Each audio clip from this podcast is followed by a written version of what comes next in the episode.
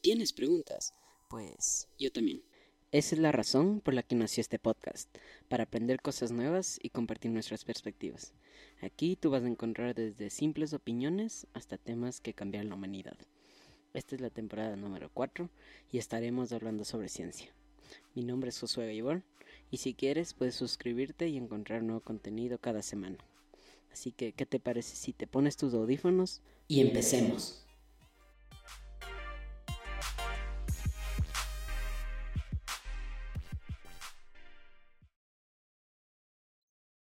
Hola a todos. Eh, bueno, sean bienvenidos a este nuevo podcast. En el día de hoy estaremos hablando sobre la parte número dos de esta miniserie llamada Opiniones médicas sobre la pandemia. Así que para el día de hoy tenemos como invitado especial al doctor Jonathan Rivera, quien nos estará dando una pequeña introducción sobre lo que vamos a hablar este podcast. Muy buen día, este soy el doctor Jonathan Rivera, un placer. Eh, muchas gracias Josué eh, por, el, por la, la invitación. Eh, me deja saber también las preguntas que tenga tu público y le, le mando un cordial saludo a todo toda tu audiencia. muchas gracias.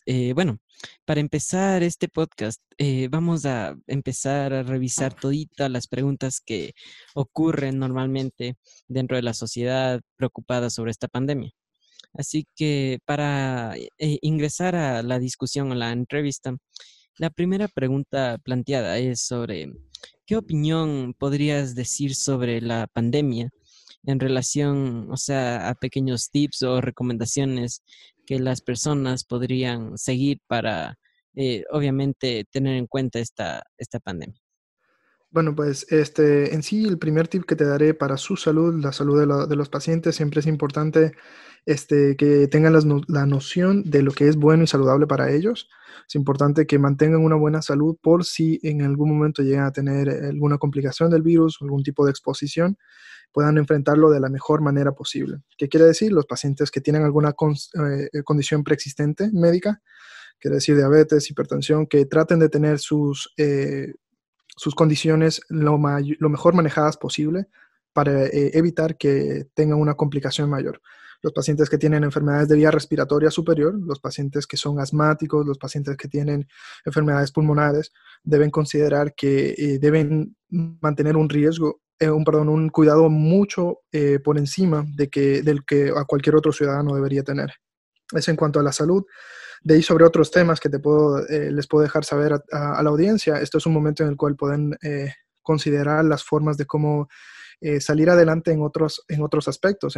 sé que hay muchas limitaciones financieras, sé que hay muchas limitaciones de otros ámbitos que, que, ¿verdad?, nos aquejan en el día a día y mucho más ahora en, en lo que es esta pandemia. Así que es un momento en el cual eh, debemos buscar alternativas laborales, buscar cosas que no comprometan nuestra salud, porque nuestra salud se compromete cuando salimos a la calle y podemos traer eh, el virus a la casa y es un virus muy, muy peligroso, sí. Eh, bueno, muchas gracias por esta respuesta a la primera pregunta, lo cual creo que podemos ver de manera resumida las recomendaciones y la respuesta de, nuestro de parte de nuestro invitado especial, lo cual son muy claras. Esta pregunta nos conlleva al segundo punto que estaremos hablando el día de hoy, sobre, o sea, qué tan grave es este virus o la magnitud que presenta este virus sobre la sociedad y sobre el mundo entero. Pues este es un virus, eh, te diré, Josué, bastante, bastante peligroso. Es un virus que ha demostrado tener un índice de mortalidad eh, no, relativamente bajo en comparación a otros eventos médicos, pero extremadamente alto cuando lo comparas a otro tipo de virus que puedes tener. El virus más común, te diré por ahí, es el virus eh, de los rinovirus, la familia de los rinovirus. Son los virus que te da una gripe común, normal, que tú eh, puedes pasarla en tu casa de lo más tranquilo y tal vez si, la, si algún otro familiar de la casa la obtiene, no pasa mayores. Aparte de eso, después eh, de otro, otro de los de la vía respiratoria que son fuertes, es el virus de la influenza.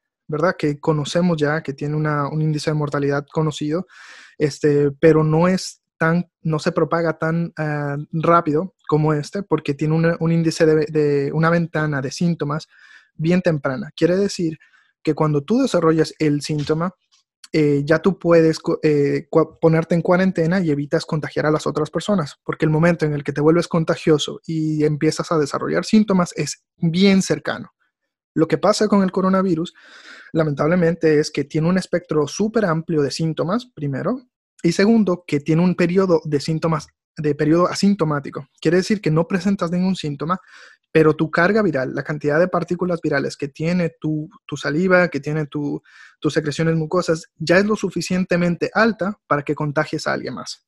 Quiere decir que aunque no tengas síntomas, puedes salir a la calle o puedes estar con algún familiar y darle el, virus sin que tú presentes síntomas todavía. Posteriormente, tal vez desarrolles síntomas eh, que sean menores, pero ese familiar al que tú se lo pasaste puede que, se complique. Y, la razón principal por la, la, que los pacientes se complican es por la edad avanzada, sí.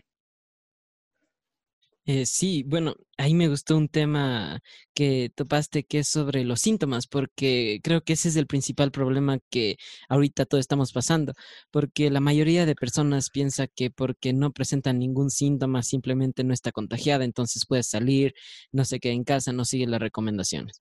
Entonces me pareció muy fundamental lo que aclaraste sobre los síntomas, que no necesariamente una persona o un caso debe presentar síntomas para ya estar, eh, ya, ya ser portador de, este coronavirus. Así es. Bueno, muchas gracias por esta opinión, lo cual también necesitamos eh, tu opinión en la tercera pregunta, la cual es, o, sea, en base a tu opinión médica o a tu perspectiva médica, ¿cuál es ¿Cuál esperas que sea el rumbo que tome la sociedad hoy en día y de acuerdo a las estadísticas y todo lo que podemos ver que está pasando?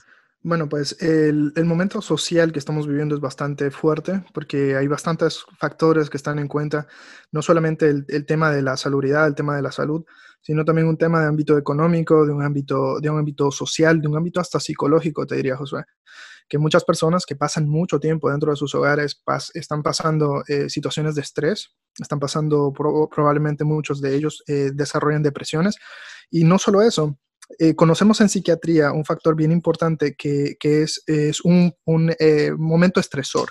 Momento estresor es ese instante en el cual un paciente que puede tener alguna razón por la cual pueda tener, desarrollar en su vida alguna enfermedad psiquiátrica, ocurre un evento en su vida que causa un trauma, un trauma emocional que desata eh, las complicaciones y las enfermedades psiquiátricas, como lo son el desorden de bipolaridad, como lo son la depresión mayor severa, como lo son eh, la las, eh, esquizofrenia. Entonces, esos momentos en esos pacientes, muchos de ellos están llegando a ese instante. Entonces, es bien importante que la sociedad en conjunto trabaje para evitar que los pacientes caigan en depresión. Y, lo, y, es, y es una proporción muy grande de la población.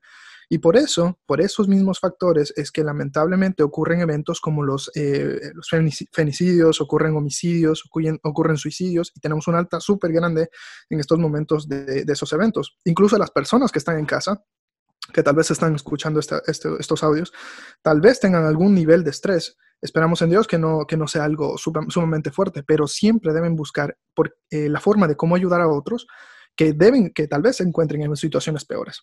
Entonces, esa idea de, tener una unidad, de, mantener una unidad en estos momentos fuertes, en los cuales la sociedad debe buscar alternativas para eh, desarrollo económico que no pongan en riesgo su salud, creo que esa es la ruta para tomar. Sí, bueno, a mí también me parece, estoy de acuerdo con tu opinión porque en un podcast anterior también estábamos hablando sobre esto de, o sea, qué comportamiento podrían adoptar las personas después de esta crisis. Y tú ahorita mencionaste temas como el aspecto psicológico, el aspecto personal, el familiar, y todos los ámbitos que llegan a influenciar en la actitud o en el comportamiento de una persona, incluso en su salud, que es en la que en este caso no estamos enfocando. Claro. Entonces, como tú has dicho, existen diferentes rumbos, diferentes posibilidades que no solo la sociedad en general podría llegar a tomar, sino también cada individuo que pertenece, cada ciudadano, cada familia y cada estudiante que nos está escuchando ahorita. Entonces, yo creo que eso también es como que muy dependiente de la actitud que se toma en estos casos, porque depende también la parte emocional, como tú ya lo mencionaste en tu respuesta. Así que yéndonos un poco al lado positivo o yéndonos un poco a una posible respuesta, eh, ¿existen posibles soluciones médicas o ¿O existen algunos países o médicos que están tomando la delantera en el avance para encontrar una cura o una solución para frenar este, esta pandemia? Pues eh, te diré en, lo personal, yo estoy trabajando con el departamento de investigación del hospital en el que trabajo y en el cual estamos buscando algunas alternativas eh, en, nuestra área. Pero la realidad de las alternativas eh, farmacológicas, al igual que las alternativas de vacunas, este, son un tema que lamentablemente va a tomar mucho más tiempo del que contamos en Latinoamérica en este instante para reaccionar para la, la pandemia. ¿A qué me refiero? A que cuando llegue la vacuna o cuando lleguen los avances médicos que nos permitan curar esta condición, ya eh, los daños que están causándose en estos instantes ya van a llegar. Quiere decir que el medicamento y la vacuna están un poquito más lejos de lo que necesitamos, por lo que debemos tomar medidas médicas que sean de, de, ¿verdad? De, en pro de medicina hacia la sociedad, de, cómo debemos controlar este virus en base a las conductas de la sociedad. Y eso es lo principal, el tema de la cuarentena. Pero hay otras áreas que son importantes que los, eh, las formas de organización que tenemos como sociedad, que llamamos el gobierno, ¿verdad? Eh, tomen eh, en cuenta para que podamos ¿verdad? Salir adelante. Y entre ellas está el, estudio masivo de lo que, de lo que eh, quiere decir es que los pacientes que son positivos puedan ser determinados a tiempo. Y la otra forma es los pacientes cuando deben regresar a, a, a, sus, a la calle, ¿verdad? Lo más lógico de, que, de cómo puede salir una persona a la calle es cuando ya tiene un, un estado de inmunidad. ¿Qué quiere decir en, en otros términos? Es que ya a ti te dio el virus, eh, lo pudiste pasar bien, gracias a Dios. No digo que nadie se debe estar exponiendo al virus porque es un riesgo. Siempre yo diría, nadie va a comprar una lotería que, ¿verdad? Que pudiese darle un premio a la muerte y el premio a la muerte es un 2% de probabilidad de mortalidad en, el coronavirus. Nadie debería exponerse al virus. Pero los pacientes que están en su hogar, que ya pasaron el virus, que ya se encuentran bien, que probablemente es una población bastante alta, particularmente en la ciudad de Guayaquil, este, deberían buscar formas de cómo estos pacientes puedan eh, determinarse si están o no inmunizados, que quiere decir que ya tiene su cuerpo las defensas adecuadas. ¿Y cómo se hace eso? Básicamente es un estudio de sangre que determina si los pacientes tienen o no los anticuerpos. Todavía no conocemos qué anticuerpos son. Todavía. La mayor parte de estudios van en estos momentos, este, están enfocados en, en otras áreas de, cómo combatir el virus, pero ese es un área muy importante que no la, misma cantidad de estudios que buscan, que buscan eh, terapias eh, se están enfocando, ¿verdad?, en lo que son los anticuerpos. Pero una vez se encuentren los anticuerpos que te están dando a ti, las defensas necesarias, es el momento adecuado para que esas personas puedan salir a la comunidad y comenzar a emprender el desarrollo económico, que esa es la alternativa que entiendo debería optar Latinoamérica en general. Me parece de igual manera muy interesante porque este es un tema muy, o sea, muy a la vez criticado, muy amplio, se podría decir de esta manera. Pero yo personalmente también he escuchado diferentes casos que también sugieren lo mismo, que, o sea, que tienen la misma inquietud, eh, la misma duda sobre, o sea, si un paciente pasa la enfermedad, pasa los 15 días que en la mayoría de casos o la mayoría de sujetos eh, se han sometido y han logrado pasar este, este virus, la mayoría piensa si está inmunizada o no. Pero en este caso, eh, como tú no estabas mencionando, sería excelente que los estudios se enfoquen en eso, en lograr entender o, lograr encontrar los leucocitos o los, o los eh, anticuerpos que creen memoria contra este virus y para que este caso eh, poder encontrar una cura, ¿no es cierto? Pero en base a lo que tú nos has dicho también, puedo decir que ahorita, en, en donde ustedes están escuchando este podcast, la mejor cura es quedarse en casa y no y no ofrecerse al virus. Obviamente, sí, no, eso, es eso entonces, ajá. Entonces, esto nos lleva a otro punto muy polémico de igual manera, que muchos medios igual están dando información verídica, otros que no, pero mm, se enfoca en el comportamiento de este virus, porque la mayoría de personas eh, piensa que eh, el, virus pasa, digamos, no, no sabemos del tiempo determinado, pero va a existir, a existir un, un rebrote. Entonces, esa es la inquietud. O sea, otras personas piensan que no, que esto va a ser algo pasajero. Entonces, no sé si tú nos podrías sacar de, de esta inquietud, ¿no es cierto? O sea, el comportamiento que tiene esta, esta pandemia, esta crisis. Claro, pues eh, ese es el tema, José, porque cuando nosotros volvemos a reactivar la economía, cada vez que una persona sale a la calle, está exponiéndose al, virus, ¿verdad? la idea ahora es bajar la curva de, de contagio viral hasta los más, niveles más bajos posible. Pero el problema con eso es que si queda un solo caso, un solo caso de, de infección, cuando se vuelva a la normalidad, va a volver a las personas que no tuvieron ningún tipo de contagio van a volver a exponerse. Y una vez ocurra eso, vamos a volver a tener un brote.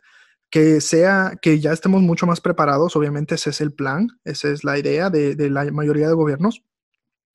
Pero la alternativa que estamos tratando de plantear es que, con, que se mantenga la cuarentena en su totalidad para las personas que no tengan eh, inmunización todavía. ¿Qué quiere decir? Que no han sido expuestas.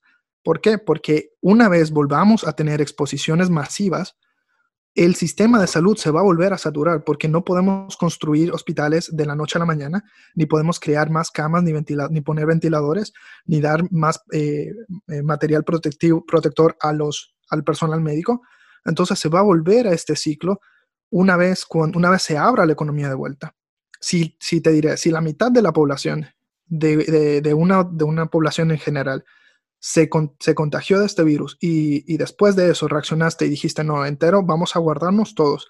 Y una vez salgas de vuelta, la otra mitad no vas a haber expuesto y vas a volver a producir la misma cantidad de exposición, pero ahora para la otra mitad. Y vamos a tener una, curva de la misma manera hasta que el 100% de la población tenga inmunidad. Ese es, eso es lo que deberíamos evitar. Deberíamos evitar que, es, que esos escenarios como esos se, se ¿verdad? Se presenten, porque ya nos dimos cuenta que la, primera vez que estamos pasando este escenario no es nada eh, positivo para la sociedad y afecta en muchas más áreas que solamente la de la salud. Entonces, exacto, porque la mayoría de personas piensa que, o sea, si esto recae o la curva baja y todos salimos de nuevo para reactivar diferentes aspectos sociales, políticos, económicos, culturales, todo va a estar estabilizado de nuevo. Pero la cosa es que si, tú si las recomendaciones que tú diste, o sea, la sociedad en general, la población, no, no, no llega a tener en cuenta, esto va a ser eh, un, plazo muy extenso de, contagio. Entonces, eso, o sea que eh, también otro tema que podremos adjuntar a esto es la economía, porque actualmente varios gobiernos, varios países están, están en la lucha, en, en la lucha de economía o salud, porque llegan diferentes empresas, llegan diferentes emprendedores que han quebrado eh, por la culpa o por la intención de este virus. Entonces, aquí no solo entra, tan, como tú lo dijiste, el aspecto médico, ni el de salud. También entran diferentes otros puntos sociales que de igual manera están perjudicando al mundo entero. Entonces, el día de hoy hemos hablado sobre varias preguntas que creo que son las fundamentales para entender el contexto de, este virus, de esta pandemia, de esta crisis, posibles soluciones, posibles recomendaciones y algunas acciones que podríamos empezar a tomar podemos empezar por un grupo mínimo y después de esto seguirá tomando iniciativa en toda la población. Claro que sí. Lo otro que, te, que te, iba a traer del tema de que me acabas de tocar, perdón que te interrumpa, Josu, este, del, del, mismo tema que las pandemias vuelvan, y me estabas preguntando en una de las preguntas uh, primeras sobre la posibilidad de, de buscar alternativas, ¿verdad?